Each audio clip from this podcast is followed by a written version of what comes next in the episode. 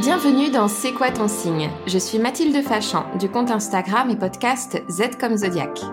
Je suis Marion Lagan du compte Instagram et podcast Astrolettre.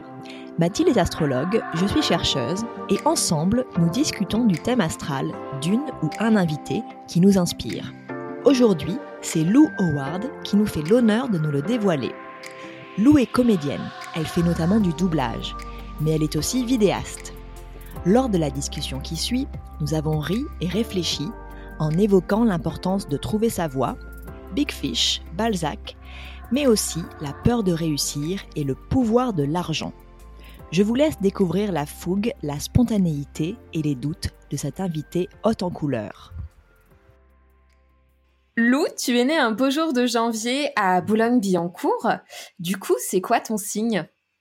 Eh bien, mon signe, c'est Capricorne. Alors, on sait, hein, c'est un petit peu le lobby du Capricorne depuis quelques épisodes, mais euh, je, jure que je n'y suis pour rien. C'est un pur hasard. Est-ce que tu connais ce signe du Capricorne et est-ce qu'il te plaît? Ou te déplaît d'ailleurs?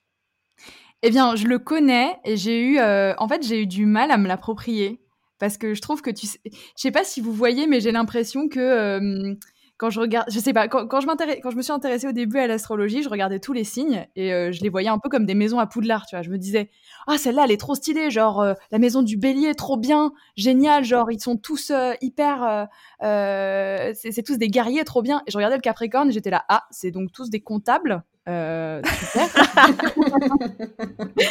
je voyais, je voyais des descriptions. Enfin, c'est vraiment quand je m'y intéressais pas. Hein. Donc, je voyais des trucs genre le Capricorne est froid, euh, il aime l'argent, euh, ils sont souvent boring. Et j'étais là, bah c'est pas moi ça, super. Et je me suis rendu... après c'était plus quand je, m'y suis intéressée d'un peu plus près c'était plus du genre voici un, un, truc un signe avec beaucoup de responsabilités et beaucoup de grands sujets pour toi. Voilà. Et moi j'étais là ah bon? C'est pour moi ça? Ok et depuis je me, je me l'approprie. Mais euh, mais j'avoue que j'ai du mal à, à, saisir toutes ces complexités parce que j'ai l'impression que c'est genre un huge euh, sujet quoi et euh, c'est vrai que ça donne pas trop envie quand on pense à des personnes qui parlent de manière robotique en buvant beaucoup de café et en se passionnant pour les fichiers Excel. Je bois actuellement un café en fait, donc je pense qu'on est dans le sujet. Mais tu es Capricorne La preuve par le café. c'est ça. Est-ce que tu as un tableau Excel ouvert devant toi? Non, mais alors attendez, par contre, j'ai un tableau Excel pour euh, parce que je suis intermittente du spectacle. S'il y a des intermittents et d'intermittents du spectacle qui nous écoutent, vous-même vous savez les galères avec Pôle Emploi. Du coup, je répertorie toutes mes heures de travail dans un tableau Excel. Mais tu as bien raison, puisque l'énergie Capricorne nous parle aussi du fait de se responsabiliser dans l'instant présent pour ne pas souffrir euh, des mois plus tard. C'est-à-dire que typiquement, être à jour sur ses feuilles de soins, euh, être à jour sur ses déclarations URSAF, etc. Sur le moment, tout le monde traîne les pieds, mais en fait, ça permet six mois plus tard, un an plus tard, euh, d'avoir accès à des droits, par exemple, auxquels on, mm. a droit justement. Et donc, on est pile pile dans cette thématique-là. Euh, mine de rien, tu as quand même une forte énergie euh, Capricorne, puisque euh, cinq planètes s'y trouvent. Le Capricorne, c'est un signe de terre, donc c'est un signe qui nous ramène au concret, au fait, au matériel et à la capacité d'exécuter quelque chose, ce qui est quand même pas inintéressant, notamment quand on fait des vidéos, et ce qui demande une logistique euh, assez euh, importante. Et c'est aussi un signe astrologique qui valorise la trace que l'on laisse dans qu'on laisse dans le monde. Et c'est mmh. aussi pour ça qu'on le lit souvent à l'ambition et à un aspect de construction ou même de leadership. On y reviendra plus tard, mais chez toi, Neptune notamment est conjoint à ton Soleil. Donc, bien sûr, il y a cette thématique de la carrière et de l'accomplissement public et tu es en fait une personne euh, publique euh, du fait d'être dans l'entertainment.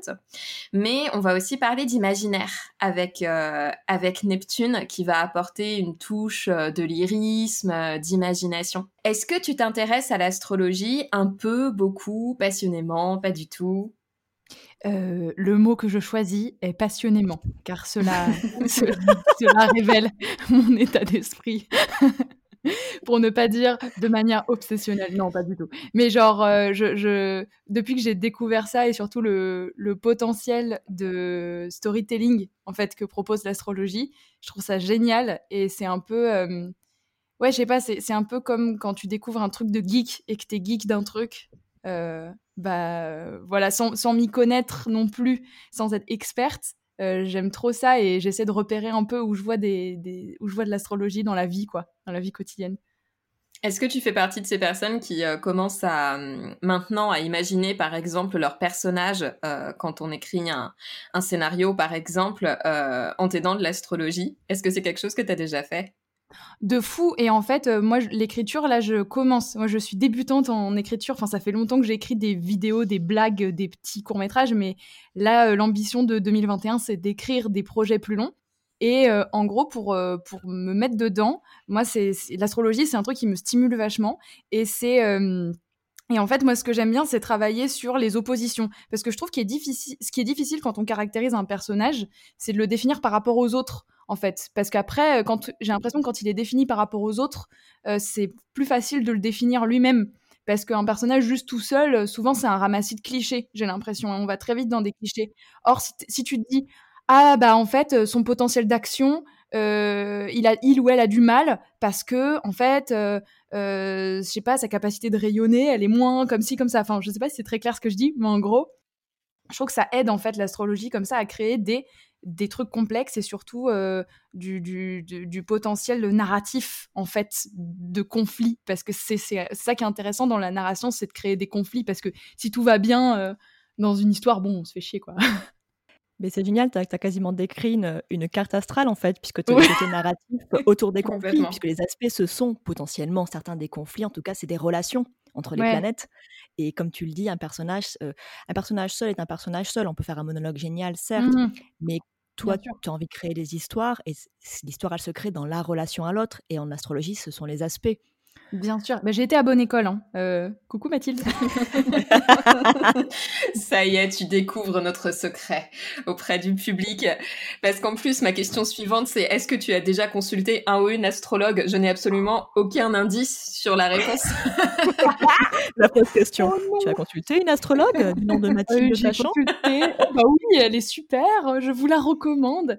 Oui, j'ai fait une consulte avec toi, Mathilde, que je réécoute de temps en temps quand j'ai quand j'ai des, des questions euh, ou même euh, quand, quand j'ai envie d'approfondir un sujet sur l'astrologie, quand, quand j'ai envie de me dire euh, ah mais qu'est-ce qu'elle a dit Mathilde à propos de tel aspect ou à propos de tel signe? Et eh ben je réécoute ça et je me dis ah c'est trop bien dit c'est trop intéressant et tout. Donc oui j'ai consulté ouais avec Mathilde et après j'avais fait tu avais fait des ateliers aussi pour apprendre à décrypter sa carte des ateliers quand on avait encore le droit de voir des gens dans une pièce. Et, et du coup j'avais un peu appris aussi à ce moment là et du coup avant avant cet entretien, euh, tu, tu es, euh, tu étais au courant déjà que dans ton thème astral, euh, tu n'avais pas que ton signe solaire en fait à prendre en compte, mais que ce signe solaire c'était une composante parmi des dizaines d'autres. Est-ce que il y a des choses qui t'avaient marqué justement dans cette composante? Oui, oui, donc comme tu disais, bah, je savais qu'en fait, ça se résumait pas que au soleil, parce que quand j'ai commencé à m'y intéresser un peu, j'ai fait ah, donc en fait, ce qu'on nous dit dans les magazines quand on dit tu es comme ci, tu es comme ça, en fait, euh, c'est extrêmement résumé. Euh, enfin voilà, c'est en vrai, c'est beaucoup plus complexe que ça. Et euh, moi, ce qui m'avait un peu frappé, c'est un des premiers trucs qu'on a vu ensemble, c'est que j'ai pas de signe d'eau, ou alors j'ai vraiment un, un, petit astéroïde qui se balade tout seul en, scorpion, un truc comme ça. Et genre, je me suis dit, ah ouais, d'accord, donc qu'est-ce que ça veut dire de pas avoir de signe d'eau dans son thème? Est-ce que ça veut dire que je ne pleure jamais? Et après, je, me, suis rendu compte que je pleurais beaucoup quand même. Ça va très bien avec le Capricorne. Je n'ai pas d'âme, je ne pleure pas, c'est comme ça. je n'ai pas d'âme. En fait, je pleure beaucoup, mais euh, je le montre peut-être pas beaucoup. Alors, je, mais je suis une grosse fragile, donc je me suis dit c'est bizarre quand même parce que j'ai pas beaucoup de, j'ai pas beaucoup d'eau, mais j'ai l'impression d'être une grosse fragile. je me suis dit qu'il y avait peut-être un décalage. Les signes d'eau apprécieront. Ouais, merci. Je, me sens un peu visée, mais J'avoue, j'ai shamé tout le monde. Ça, c'est vraiment un truc de Capricorne, en fait. vraiment. Bien, écoute, euh, la Ligue des cancers, scorpions et poissons te retiendra. Oh non, vous êtes tellement chou. Non, tu veux dire la Ligue des faibles? Ouais, non, mais non, la Ligue des gens qui savent parler de leurs émotions, genre, voilà, Absolument. qui quoi. Moi, j'ai l'impression que c'est bordélique. en tout cas, qui les utilisent comme des moteurs parce que, euh, parce que les cancers parlaient des émotions, euh, ça dépend. Mais, mais c'est intéressant ce que tu dis, justement, parce que donc, tu sais déjà, comme Mathilde le, le, disait, que le soleil, effectivement, ton soleil n'est qu'une composante. Et justement, on voulait te parler de ton ascendant, puisqu'on va aller de l'autre côté de l'eau avec le feu et le oh! Sagittaire. Donc, pourquoi est-ce qu'on va parler de ton ascendant? Alors déjà, pour nos auditoristes, parce que l'ascendant, ça correspond à ton côté spontané c'est un peu le chevalier de ta quête personnelle, celle qui est justement d'arriver à incarner ton Capricorne dans toute sa multiplicité et, pas du tout dans sa froideur, en tout cas sa froideur présumée. justement, le signe du Sagittaire, qu'est-ce qu'il t'évoque? Le mot bamboche était.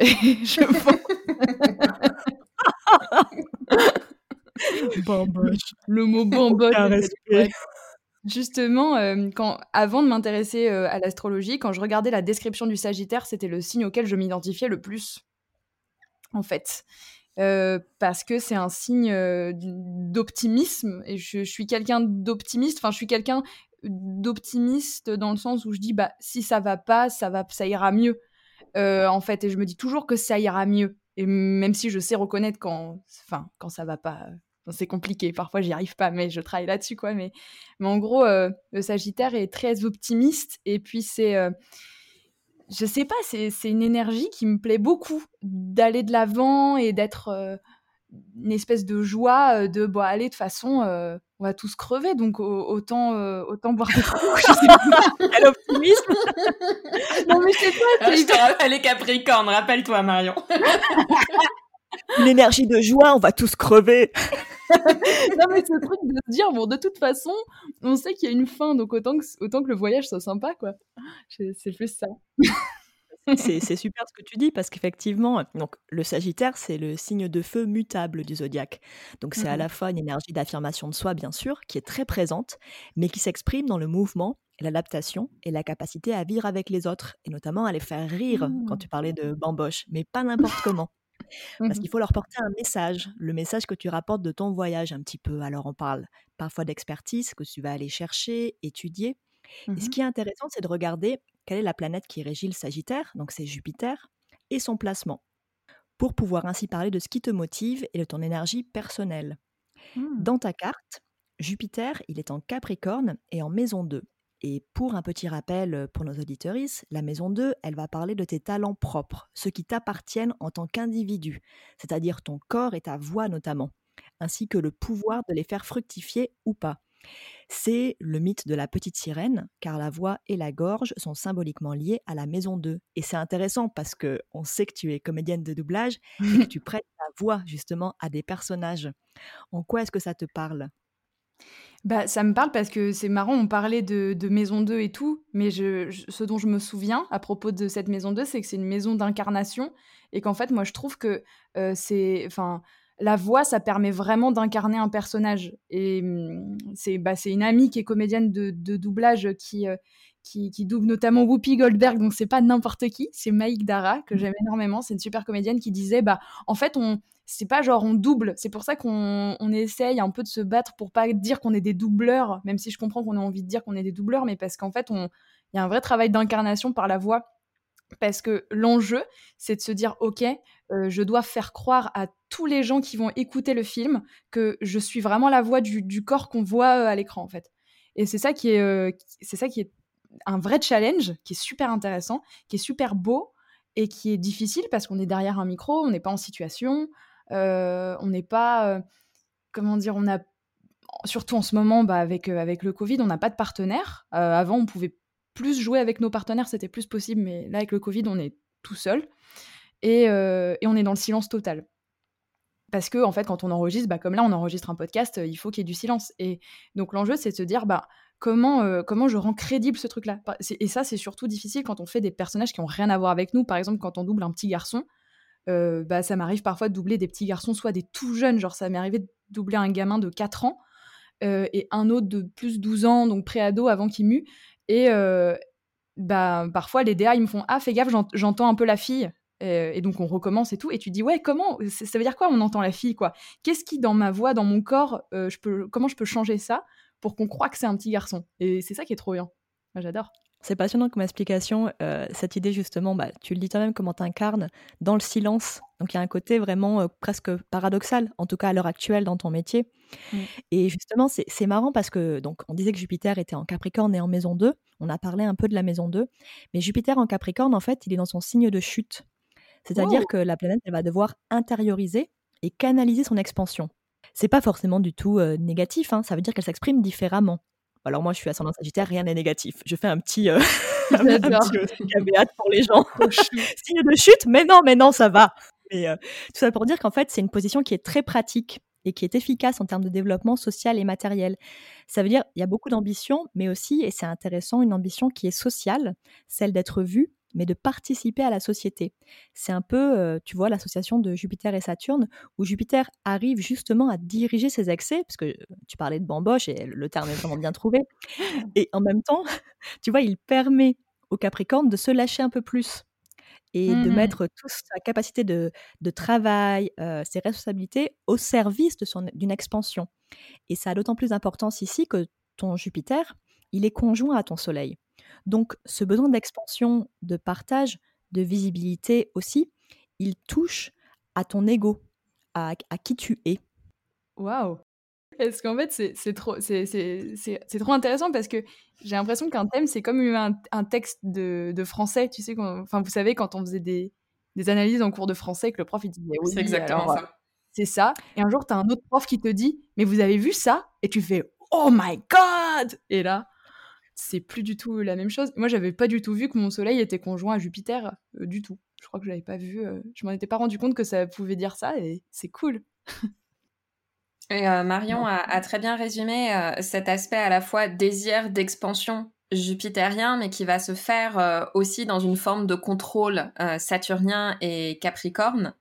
Mm. donc il y a aussi cette ambiguïté en fait qui, qui saute aux yeux dans cette carte.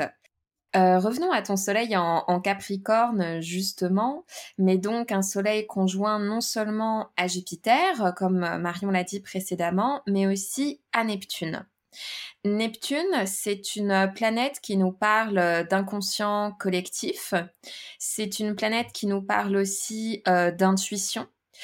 Et euh, ce Neptune, qui est conjoint à ton Soleil, il peut évoquer en fait une sortie de ton ego. Et euh, il peut te parler de la tentation de te dissoudre dans le monde et parfois aussi dans le monde de l'imaginaire. C'est une conjonction qui parle de ta capacité à sentir le monde pour raconter des histoires. Quand on a Neptune en maison 2, il est question aussi de gagner sa vie par des professions neptuniennes qui sont en fait des professions euh, un peu de euh, comment on appelle ça, euh, de euh, de troubadour, quoi. voilà, c'est les... ben non, mais c'est c'est un petit peu cette image-là quand même. Hein. La figure neptunienne, c'est la figure de l'illuminé en fait. C'est mmh. voilà la personne sans attache qui porte un peu l'imaginaire du monde entier en fait, de l'universel. Euh, et puis qui tend aussi à dissoudre les tensions en fait euh, parce qu'il peut mmh. amener donc en effet la comédie, euh, le mannequinat, la danse, ce sont des professions neptuniennes. Et puis Neptune il amène du flou aussi en maison 2, c'est-à-dire que c'est quand même une planète qui nous parle de de perméabilité totale et qui, qui nous parle de cette espèce de de souplesse aussi de la matière aquatique en fait qui peut prendre un peu l'eau qui peut prendre toutes les formes et donc, euh, ça amène une forme de flou aussi sur la manière de, de gagner sa vie. Est-ce que tu sens que ton identité, elle est liée à ce côté euh, raconter des histoires? Ah mais oui, oui, complètement. Et c'est hyper intéressant euh, de parler aussi de gagner sa vie. je, vais, je vais revenir dessus, mais en gros, raconter des histoires, c'est quelque chose qui m'a jamais quitté. Enfin, c'est, Je me souviendrai toujours qu'un jour, j'ai vu le film Big Fish euh, film de, Tim Burton, que si vous ne l'avez pas vu, regardez-le, je le trouve merveilleux. Et que j'ai. Hmm, c'est. Ah, j'en ai des frissons de dire ça, oulala. Et en fait, c'est fou parce que dans, cette, dans ce film-là, raconter des histoires, donc aussi raconter des mensonges, parce qu'il y a, y a cette dimension-là, en fait. Euh, c'est un personnage euh, le personnage du fils dans Big Fish cherche à comprendre si son père lui raconte la vérité quand il lui raconte son passé ou pas. Il y, a, beaucoup ce truc-là. Et en fait, le papa, il a toujours raconté plein d'histoires à ses enfants. Et euh, attention spoiler alerte pour ceux qui n'ont pas vu le film. Vous pouvez passer car je vais révéler un spoil. Voilà. À la fin, on se rend compte que en fait, c'est ni vrai ni faux. Il y a un truc où ce qui reste vrai, c'est l'histoire. Et en fait, une histoire, elle est, elle est, elle pas à être fausse ou vraie. C'est juste une histoire. Et par sa simple existence, eh ben, elle est vraie puisqu'elle existe l'histoire. Je ne sais pas si c'est clair ou pas, mais on s'en fiche. Voilà, on s'en fiche au bout du compte. C'est si ce que tu racontes, c'est un mensonge ou c'est la vérité. C'est un peu comme euh, euh, les gens très très très sceptiques de l'astrologie, j'essaye de leur dire ça, j'essaye de leur dire, mais au bout du compte, tu t'en fiches parce que au pire, si jamais un jour on nous dit ah mais non, les planètes, aucune influence sur la personnalité ou c'est impossible euh, par A plus B, au final tu as quand même des belles histoires et c'est quand même chouette d'avoir des belles histoires. Enfin, t'as as récolté des, belles choses à raconter et ça c'est pas rien, c'est ça existe. C'est passionnant ce côté, tu vois, la, vérité de l'histoire. Et je mmh. fais un, aparté sur. alors, Balzac a écrit une petite nouvelle, enfin une petite oh! nouvelle, une grande nouvelle qui s'appelle Les secrets de la princesse de Cadignan, où justement le personnage principal, cette princesse, elle re-raconte son histoire à elle, un peu comme dans Big Fish, en la, la racontant à sa sauce en fait, pour séduire quelqu'un.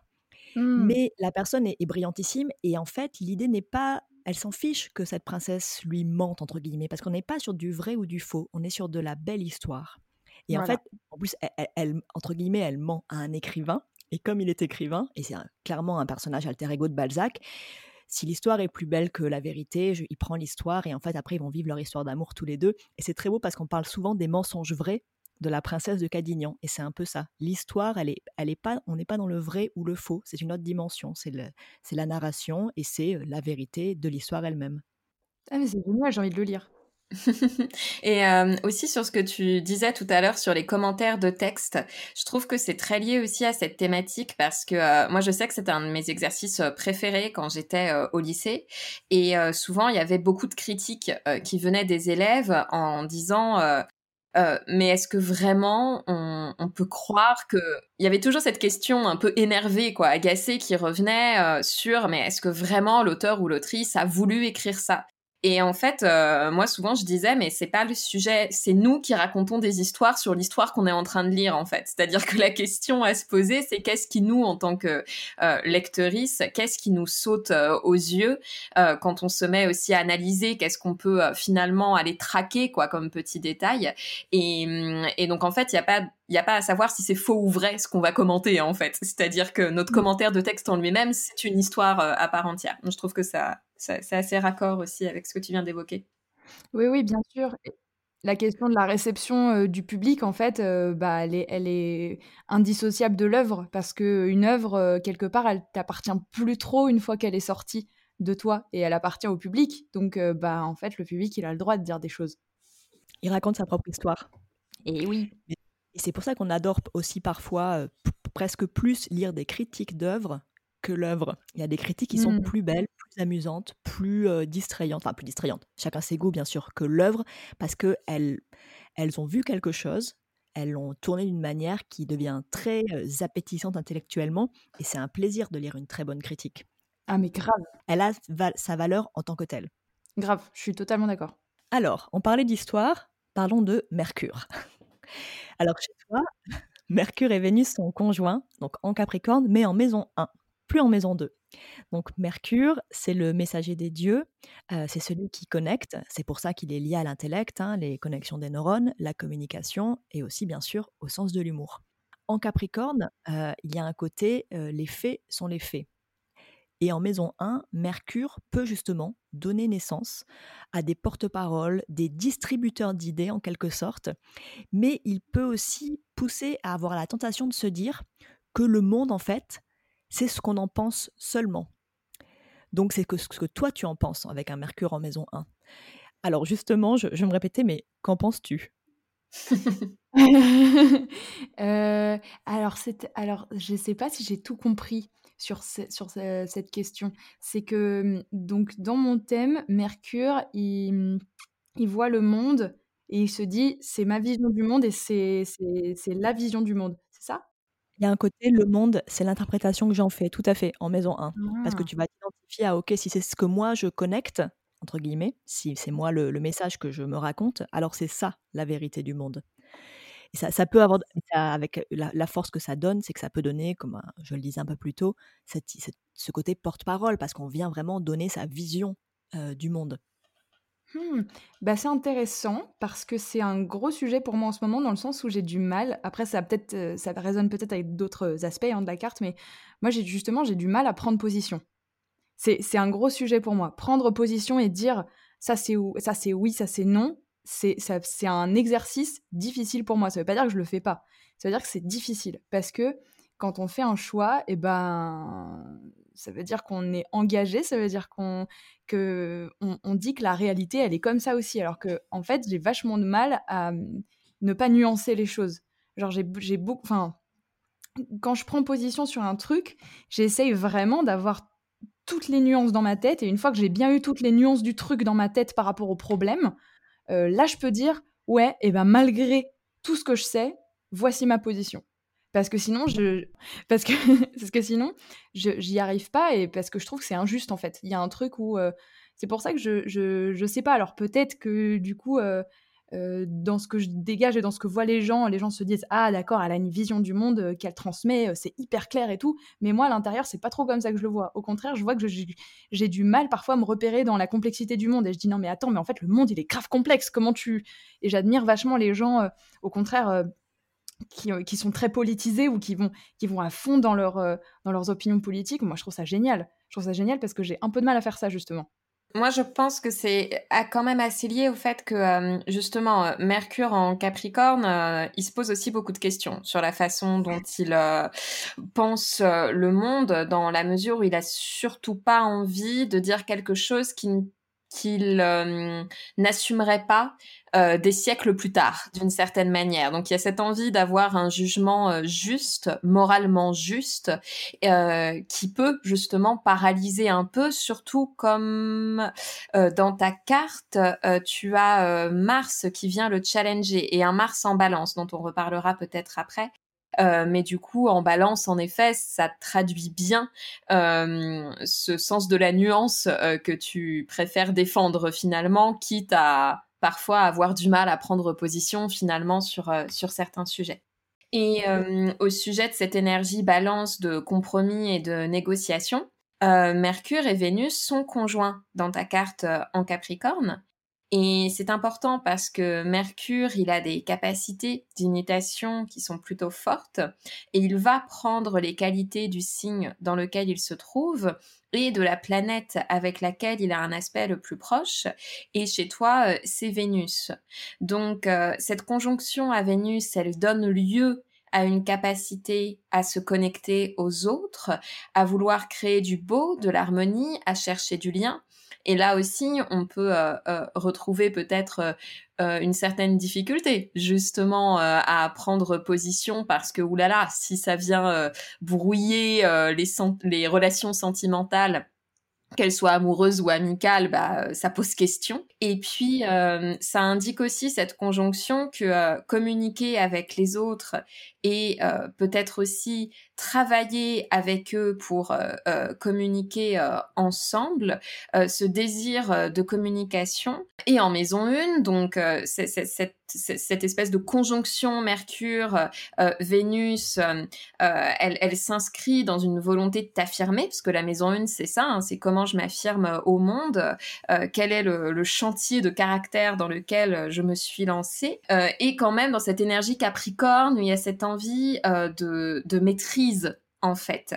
On pensait que peut-être aussi c'était quelque chose qui s'inscrivait dans la création de ta chaîne YouTube. Euh, il y a à la fois cette idée de créer du lien, de t'affirmer toi en le faisant, et puis euh, en même temps il y a quand même une espèce de parfois même des messages euh, politiques au sens très large à cause du Capricorne. Oui, oui, oui. Ah bah oui, oui, tout à fait. et et en fait, c'est le fait d'avoir sa chaîne YouTube, euh, c'est aussi un, truc, euh, comment dire, c'est un gage de contrôle. C'est que, bah, en fait, c'est moi qui décide ce qu'il y a sur ma chaîne. Je, décide. Euh, et, et, même si je n'envisage pas autre chose que le travail en équipe, j'aime avoir le contrôle sur ce qui se passe. Et c'est toute la complexité, de toute façon, de, la profession de comédienne. C'est que il y a beaucoup de gens dans mon entourage qui décrochent du métier de comédien ou de comédienne justement parce que tu n'as pas le contrôle sur les choses. on t'appelle pour un casting, tu viens on va te, juger sur ton apparence physique, on va te dire ah tu corresponds pas, alors euh, euh, est-ce que tu peux te teindre les cheveux? Ou alors oui on va peut-être te prendre, est-ce qu'on peut encore te revoir pour la troisième fois, euh, oui on te prend pour le film, ah mais non en fait on n'a pas eu on n'a pas eu tous les budgets. Donc bah c'est terminé pour toi. Et en fait ce métier c'est beaucoup beaucoup beaucoup beaucoup ça.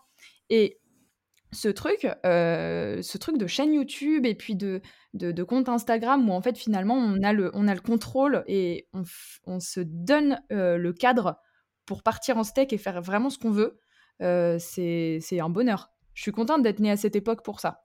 Vraiment parce que, parce que c'est, je, peux, euh, je peux y faire ce que je veux. C'est-à-dire que même quand j'ai commencé à faire des projets un peu plus sérieux, j'ai quand même sorti des vidéos sur ma chaîne qui n'ont aucun sens. vraiment, ou vraiment les gens, mais les gens, mais c'est, ça qui a été dur aussi, c'est que il y a des gens qui ont mis des commentaires genre mais Lou, on comprend rien à ta chaîne, mais n'importe quoi, enfin.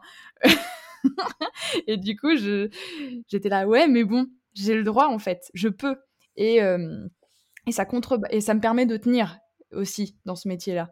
ça me permet de continuer à me dire, euh, euh, bah, je vais quand même m'accrocher, quoi. Je vais quand même aller les passer, les castings, encore et encore et encore, et me prendre des noms, et me prendre des vents, euh, parce que j'ai quand même la possibilité de m'exprimer, et c'est une chance, quoi. C'est vrai que cette énergie de euh, Vénus euh, en, maison 1, euh, la thématique en fait vénusienne et du signe de la balance qui lui est relié, c'est quelque chose qui est très lié au métier de comédien et comédienne parce qu'il y a ce, cette idée de s'adapter en fait aux, besoins des autres, aux désirs des autres. Et ça doit quand même être assez jouissif d'avoir aussi des, des, endroits où paradoxalement, euh, tu sais aussi que tu vas plaire parce que tu vas euh, sortir un peu du cadre de ce que les gens attendent finalement.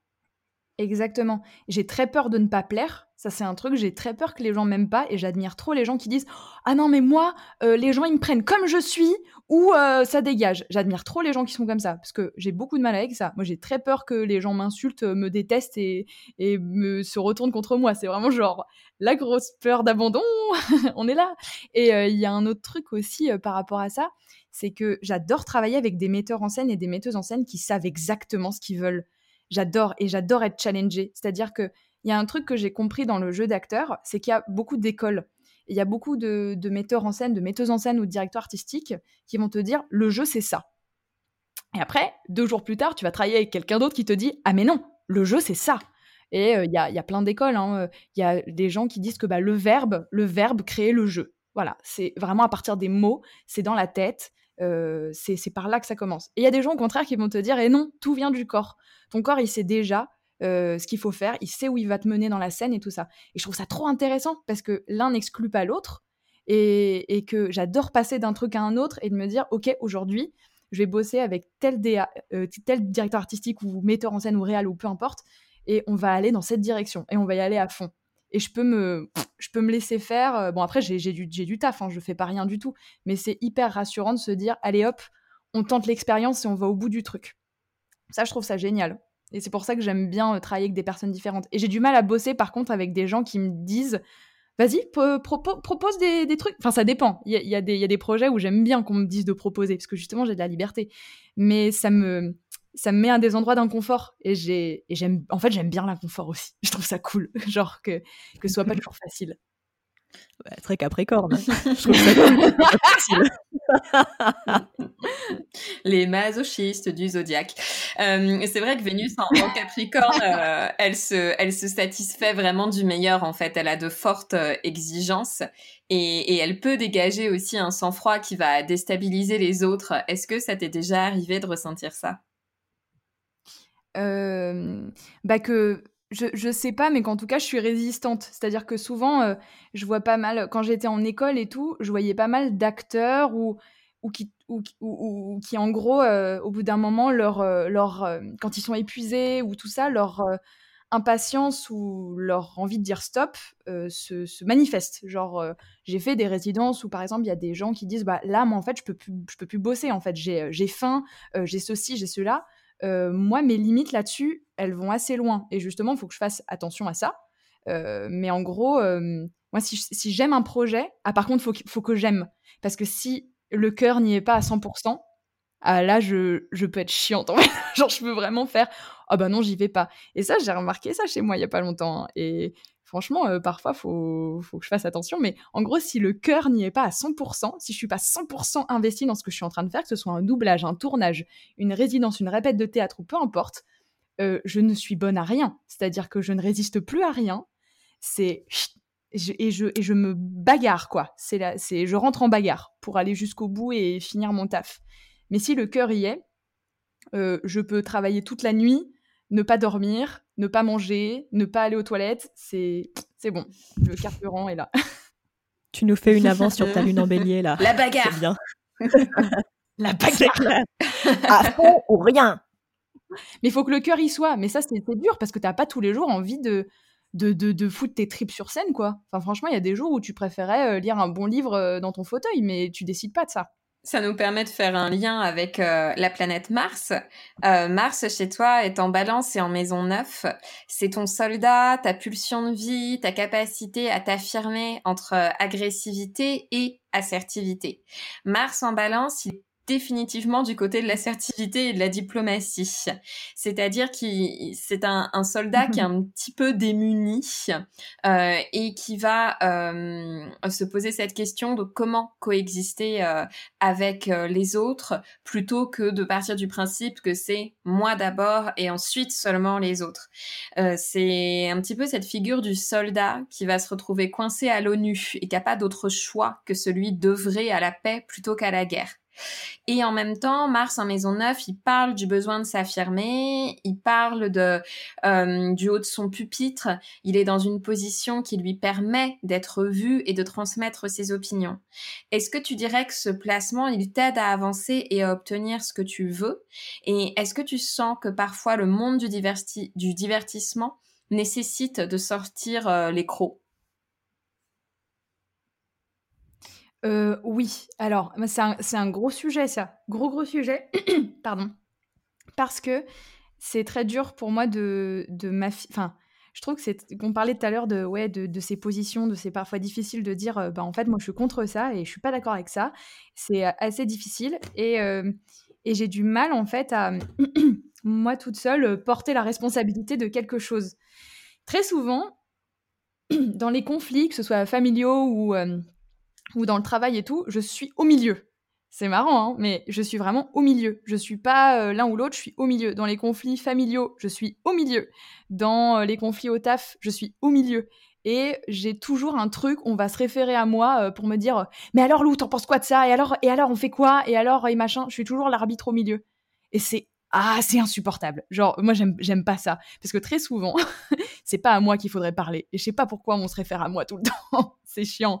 Et du coup, euh, c'est ça qui est un peu difficile. Et, euh, mais je pense que. Euh, ouais, ouais, c'est un peu ingrat comme truc. et pourtant, faut y aller, quoi. Mais c'est un truc en moi qui, qui est tiraillé, quoi. Parce que c'est je sais pas trop comment expliquer ça avec les bons mots là, mais je me souviens dans l'épisode, ton épisode sur euh, Mars, euh, Mathilde, euh, tu parlais de d'Aragorn comme comme personnage Tout qui incarnerait Mars en balance. C'est ça, hein Oui, c'est ça. Bah c'est ça. Et en fait, parfois j'ai vraiment l'impression que comme euh, comme le méchant intendant du Gondor là qui dit euh, à Aragorn que c'est juste un rôdeur et que c'est pas du tout un roi et qu'en fait c'est lui l'intendant euh, qui a le pouvoir quoi et qu'Aragorn au début il est un peu là genre oui désolé c'est vrai et, j'ai l'impression un peu d'être ça et, quand on me dit non mais attends t'es qui en fait que je fasse oui désolé c'est vrai que je suis personne en fait et quelque part, il y a un truc en moi qui fait non mais attends, ça va pas ou quoi Et c'est vraiment compliqué là ma vie. Ma vie est compliquée. Non, je rigole, ça va. Bah, ta carte euh, est riche. On va plutôt le, prendre comme ça. Je vais dire ça à mon psy. Ma carte est riche, c'est pas ma faute en fait. Tu vois, justement, c'est intéressant parce que ton Mars en balance, il, est, euh, il forme une opposition à, ta Lune. Euh, oui. Alors, on l'a mentionné un petit peu avant parce que quand tu parlais d'être d'avoir besoin d'avoir vraiment le cœur pris dans tes projets pour y être à fond. Donc, ton signe lunaire, tu le connais, j'imagine. Oui, c'est bélier. Avec les cool kids, du coup. Magnifique. oui. Avec les cool kids. Allez, viens dans mon club, le club des gens vénères. Oui, c'est ça. Mais donc c'est intéressant parce que la lune, c'est notre enfant intérieur, notre fabrique des émotions, comment on les ressent, comment on les exprime. Et ici, euh, pour le coup, c'est une lune qui démarre au quart de tour, qui n'a pas peur d'exprimer ses émotions, en tout cas de les ressentir, tout simplement parce qu'elle ne prend même pas la peine, enfin elle ne peut même pas les filtrer en quelque sorte. Elles, peuvent paraître explosives, très intenses. On rit fort, on pleure fort, pas forcément en public, comme tu le disais au début de, de l'entretien. Qu'est-ce que tu en penses? Euh, bah, j'en pense qu'en fait j'ai longtemps pas eu j'ai longtemps eu l'impression que j'avais pas le droit d'être en colère. Ça c'est un truc qui est pas que lié je pense à ma carte mais qui est lié à notre société euh, où littéralement euh, la colère c'est pas joli sur une petite fille, c'est pas joli sur une jeune fille et c'est pas joli sur une femme tout court. la colère c'est pas beau c'est pas beau, euh, même aussi pour les hommes, mais moins. Genre, les hommes, ils ont le droit, après, c'est des guerriers, quoi, c'est cool. Euh, mais la colère, c'est pas joli. Donc, déjà, euh, j'accepte de plus en plus le fait d'être en colère, parce qu'on a le droit d'être en colère, en fait. Et être en colère, ça veut pas dire qu'on va taper sur des trucs, même si c'est agréable. J'ai essayé, c'est fort agréable, et je conseille. Bon, sans, faire de mal aux gens, bien sûr, mais genre, un petit peu de boxe, ça fait de mal à personne. une embellier. Bah tapez, hein, ça calme. Non mais voilà, mais du coup j'ai l'impression que ça a créé vachement euh, chez moi euh, que qu'il y a aussi un, truc de garde-fou quoi. Que oui il y a, tout ça qui est très explosif en moi, mais que la bienséance, le fait qu'il faut pas faire mal aux gens parce que c'est pas parce que tu es énervé qu'il faut qu'il faut déverser sa colère sur les pauvres gens qui ont rien fait, euh, que ce soit ton mec, ta famille ou quoi. les gens, ils y sont pour rien hein, si tu es dans le mal ou si tu ressens des trucs forts. Et, et en gros, ça, me, ça fait me sentir parfois inconfortable parce qu'en fait, parce qu'en fait, c'est dur de, c'est dur d'accepter tout ça et de dire ok, ça c'est moi, mais j'ai pas envie forcément de montrer tout ça aux autres parce que les autres, ils ont pas à subir ça en fait. Ils ont pas à subir. Et du coup, ça crée, ça fait que je peux être un peu passive agressive, voilà, que je vais tout garder pour moi je vais faire, quand on va me dire ça va, je vais faire oui, ça va, je vais bien. Et là, tu sais que ça va pas. Ah, et en même temps, justement, tu as ton opposition à Mars en balance. Mars en balance qui est déjà dans le je suis au milieu, je règle les problèmes des autres, entre guillemets. Et en attendant, je règle pas les miens. Enfin, en tout cas, quand on est le diplomate de tout le monde, c'est parfois compliqué de devoir se rappeler attends, mais moi, mon intérêt, il est où? Qu'est-ce que je mérite Et quel est le mmh. temps que je dois y consacrer pour me l'attribuer? Et ta lune en bélier, de l'autre côté, elle, elle, est en mode bouillonnement, quoi. Tu peux ah mettre c'est la cocotte minute. Au bout d'un moment, euh, ça pète. Ouais, c'est ça. Et euh, ta lune, elle est conjointe euh, à Saturne en maison 3. Donc euh, la lune qui parle de ton enfant intérieur, euh, euh, de toute cette partie hyper instinctive qu'on vient d'évoquer, et puis de tes besoins de sécurité émotionnelle, bah les bras dessus, bras dessous avec le grand daron du zodiaque qui lui est là pour te contrôler, te structurer, te dire grandis un peu. Donc ça peut donner une capacité à structurer ses émotions et euh, à les intellectualiser pour créer quelque chose de concret, mais euh, aussi euh, cela peut te donner l'opportunité de rechercher du savoir pour créer ta propre sécurité. Et on parle souvent de talent d'écriture lorsque la Lune est en maison 3, mais c'est un talent qui, avec cette conjonction avec Saturne, va donner lieu à une œuvre concrète. Par exemple, un, un script qu'on transforme en épisode et qui va être transformé en série au final, qui va donner ce résultat-là. Et euh, bien sûr, euh, la Lune conjointe à Saturne, ça peut aussi donner une tendance à être sur la défensive quand il s'agit de se livrer. Est-ce que tu ressens euh, cette ambivalence-là aussi? Oh que oui. ouais. non mais c'est toujours très drôle parce que parfois je dois dire un truc simple à quelqu'un et ça prend une heure je sais pas, je sais pas si mon chéri va écouter ce podcast, mais je pense que s'il entend ça, il est en mode oui, oui, oui, parce que parfois je juste dire un truc, mais ça prend une heure et je suis genre mais tu comprends, en fait, c'est juste que j'étais fatiguée et à la fin c'est pour dire ça, c'est genre oui bon bah voilà, c'est bon tu pouvais le dire en fait, mais dès que ça m'implique moi et que ça implique le fait en fait de de se livrer, mais surtout de, de montrer ce qui est pas joli, quoi. c'est compliqué parce qu'on n'a pas. Enfin, moi, j'ai pas envie de faire chier les gens. Ça, ça, ça c'est. Je pense que c'est le, le, numéro un du problème, c'est que j'ai pas envie de causer de problème aux gens. Et que après, en fait, si je commence à parler d'un problème, bah, le problème, il existe. Voilà. Alors que si on n'en parle pas, il n'existe pas. C'est pas grave. donc voilà. Et non, mais ça, c'est gros travail parce que là, j'ai appris. Donc, en fait, un problème, bah, c'est mieux d'en parler parce qu'il existe, même s'il n'est pas là, euh, enfin, même si tu n'en parles pas, il existe quand même. Mais ça, c'est une éducation euh, aussi que j'ai que j'ai eue, je pense, où euh, je pense que ma maman, elle est très inquiète en général quand je vais pas très bien ou même quand j'ai un rhume, elle est très inquiète. elle est tellement inquiète tout le temps que, en fait, je pense que j'ai eu un truc de défense où je me suis dit, bon, en fait, déjà, pour éviter qu'elle soit inquiète, on va partir du principe que tout va bien tout le temps parce que sinon, c'est chiant. Mmh. C'est l'instinct de protection. Il y a un petit côté, tu protèges ta maman. Voilà, je protège ma maman, ma maman cancer. ah bah voilà. Oui. Tu as pas mal parlé depuis le début de l'entretien d'un petit côté, tu vois, quand même, faire attention, pas forcément embêter les autres, avoir un côté quand même où tu...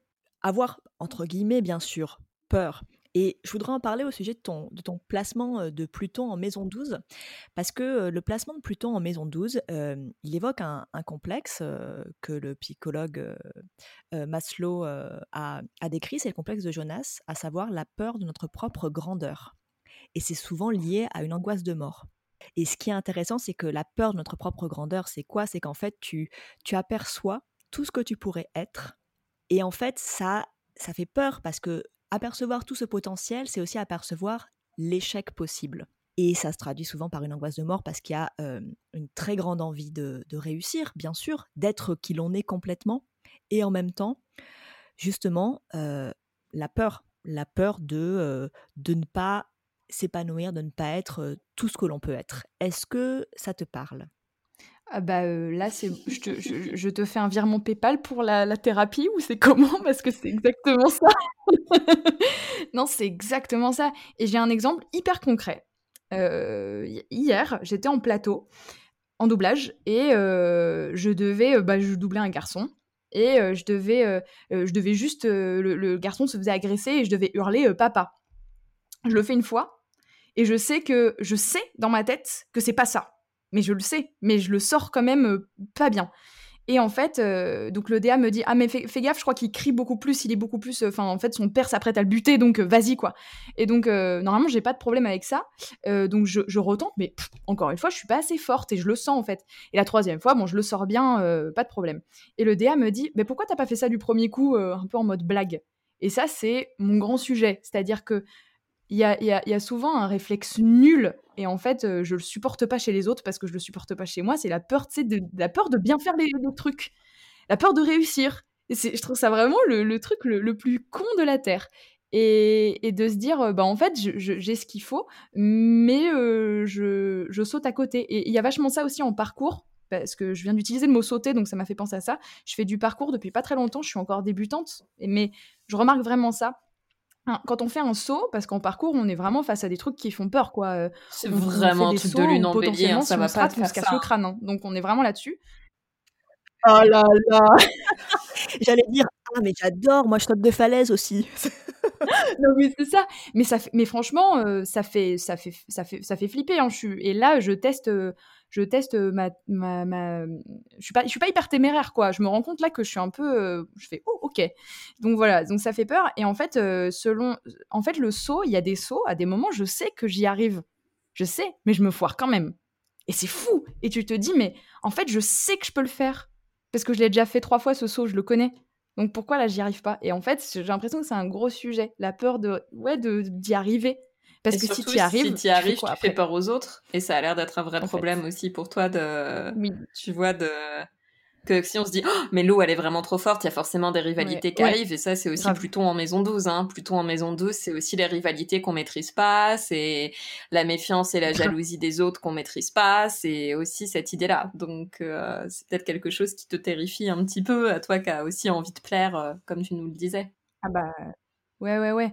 Ouais ouais, bien sûr et que euh, C'est votre dernier mot. je dirais tout à fait. Mais, mais c'est intéressant parce que tu quand même, as quand même choisi, alors il t'a peut-être choisi aussi un peu, mais un métier sous diverses formes qui parle d'aller plaire aux autres de toute manière. Donc Ah de bah ouais. t'exposer à ce qui te fait peur. Ah bah oui, mais sinon c'est pas drôle. Je me souviens, franchement, c'est pas un truc de Capricorne ce que je vais dire là, mais bon bref. Je me souviens quand j'étais à la fac ou quand je passais le bac ou que j'avais des examens un peu vénères où il fallait choisir des sujets. Vous voyez en philo, quand il y avait sujet 1, sujet 2, sujet 3, je faisais exprès de prendre le pire sujet, juste pour, me, juste pour le, le, le challenge. Mais c'est, franchement, mais c'est ça, j'ai l'impression, c'est ça ma vie, c'est de me dire, ça va être chaud, mais on y va quand même. Genre, en vrai, c'est risqué, mais bon, on y va. Ouais, j'ai peur, mais j'ai envie. Ouais, c'est ça. Bah, c'est ça, pour moi, c'est le carré bélier capricorne, quoi. Ce côté un peu la prouesse, etc. euh. Euh, ouais, j'ai peur, mais j'y vais Mais j'ai peur, mais j'y vais. Mais ça, ça c'est drôle parce que en parcours, je, je suis ça, mais c'est vraiment incarné.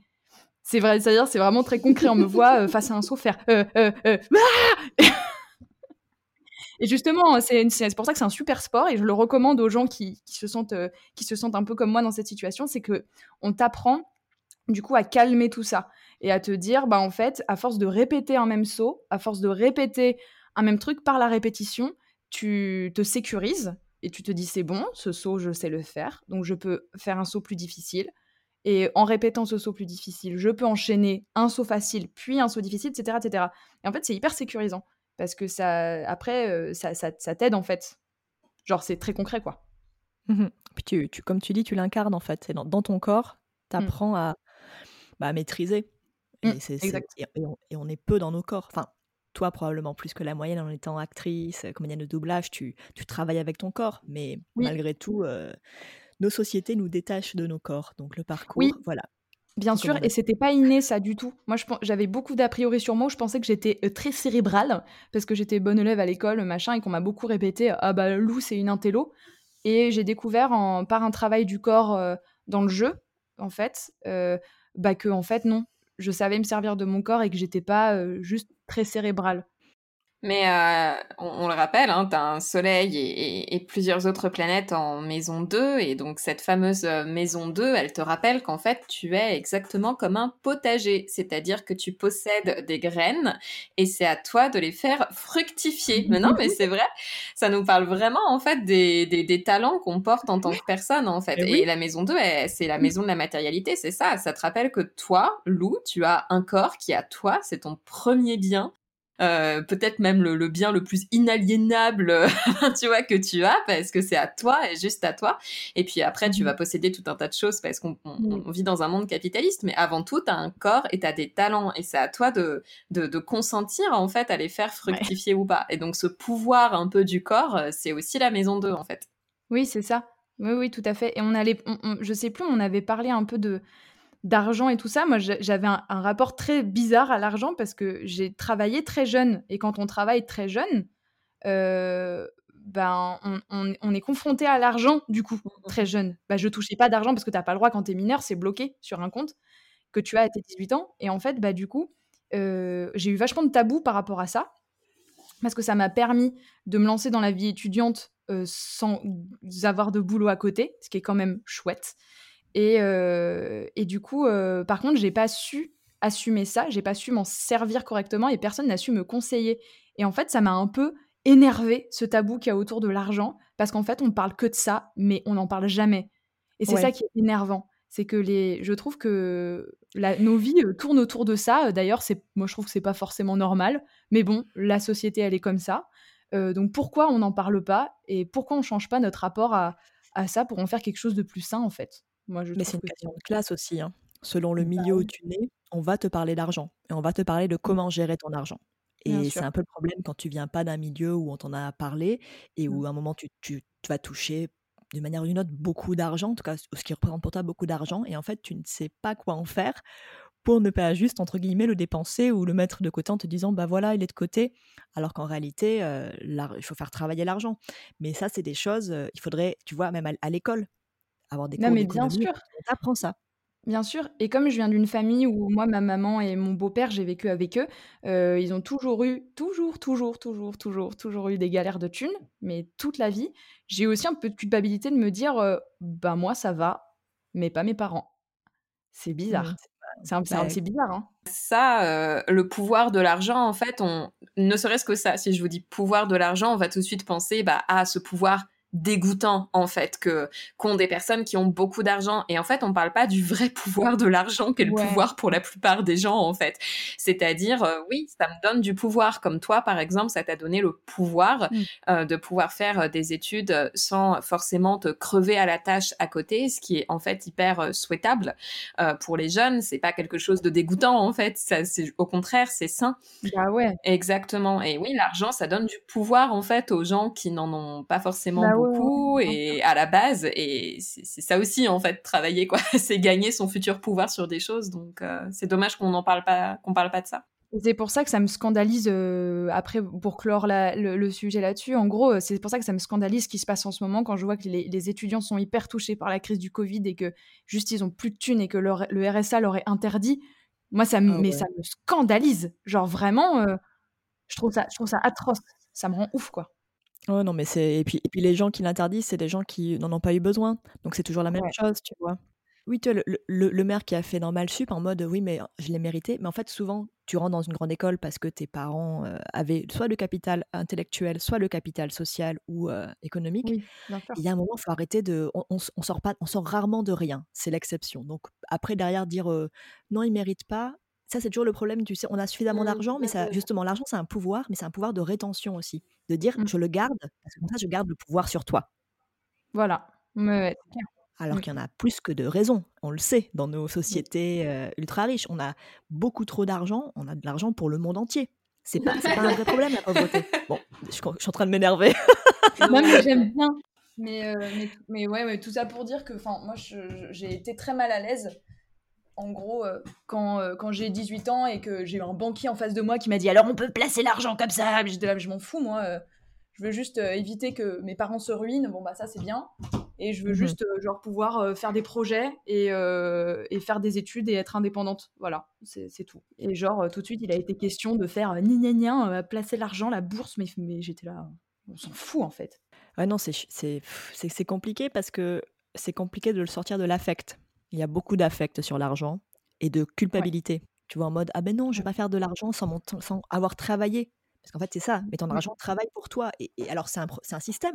Donc, on peut dire, je suis pas d'accord avec ce système-là, et donc on fait la révolution. Mm. Mais tu vois, si on se dit, bon, le système, il est tel qu'il est, Mais déjà, en fait, euh, parlons-en. Non, mais par- parlons-en. Moi, j'aurais aimé que mes parents me disent, euh, bah en fait, euh, parce que j'étais triste d'entendre à la maison euh, tout le temps, bah en fait, là, va falloir faire des restrictions niveau courses, niveau ceci, niveau cela. On n'arrive pas à payer le loyer, on n'arrive pas à rembourser la maison parce qu'après ils ont quand même acheté une maison. J'étais là, ok, comment ils ont fait? Je sais pas. mais euh, enfin, ça a été toujours genre galère d'argent tout le temps, tout le temps, tout le temps. J'ai entendu ça tout le temps. Et du coup, j'avais j'avais vraiment euh, bah, grosse culpabilité par rapport à ça et gros, euh, grosse injustice aussi de dire mais pourquoi euh, j'entends juste c'est la galère, c'est la galère, c'est la galère et je comprends pas pourquoi, d'où elle vient la galère en fait, d'où ça vient, Mhm. comment on en arrive là, comment on en arrive à galérer tout le temps depuis, je sais pas, 20, 30 ans, comment, enfin, c'est, c'est, ouais, c'est injuste quoi. Merci Lou. merci beaucoup, Lou, pour, Merci. euh, pour cet Merci à entretien. Et puis, on peut te retrouver donc euh, notamment sur YouTube avec euh, ta dernière euh, création, Pensée futile, que nous invitons tout le monde à aller euh, regarder, euh, liker. Merci les filles.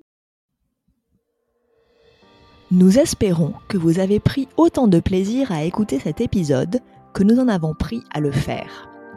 Nous vous invitons à nous laisser un commentaire et des étoiles. C'est grâce à vous que d'autres pourront nous découvrir. À bientôt pour rencontrer une nouvelle invitée particulièrement solaire.